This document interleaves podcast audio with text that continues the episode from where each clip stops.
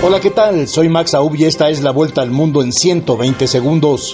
Más de 1.100 ciudades y poblados de Ucrania se hallan sin electricidad tras una semana de bombardeos rusos, muchos de ellos dirigidos contra infraestructuras del país, confirmaron fuentes oficiales ucranianas. Los bombardeos dejaron 70 muertos y 240 heridos. El ejército norcoreano volvió a disparar hoy varias rondas de artillería cerca de la frontera intercoreana en respuesta a unas maniobras que las tropas de Corea del Sur están realizando en su territorio hasta el 28 de octubre y que reflejan el actual nivel de tensión en la península.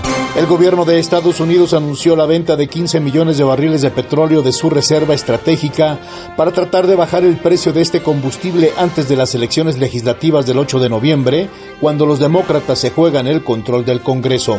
La inflación británica se aceleró al máximo en 40 años en septiembre, cuando el creciente costo de los alimentos aumentó la presión sobre los presupuestos familiares. El índice de precios al consumidor subió un 10,1% en comparación con el 9,9% del mes anterior. El presidente de México, Andrés Manuel López Obrador, confirmó que sostuvo una conversación telefónica con su homólogo de Estados Unidos, Joe Biden, en la que hablaron de migración, seguridad y cooperación para el desarrollo entre ambas naciones. La Organización Defensora de los Derechos de Menores en México y Centroamérica presentaron la campaña El mismo mundo, los mismos derechos, dirigida a sensibilizar a la población sobre los graves peligros que enfrentan los niños y jóvenes migrantes en su ruta hacia Estados Unidos.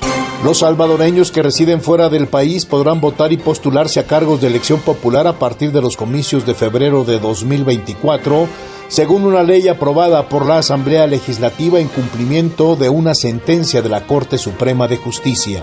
Esta fue la vuelta al mundo en 120 segundos.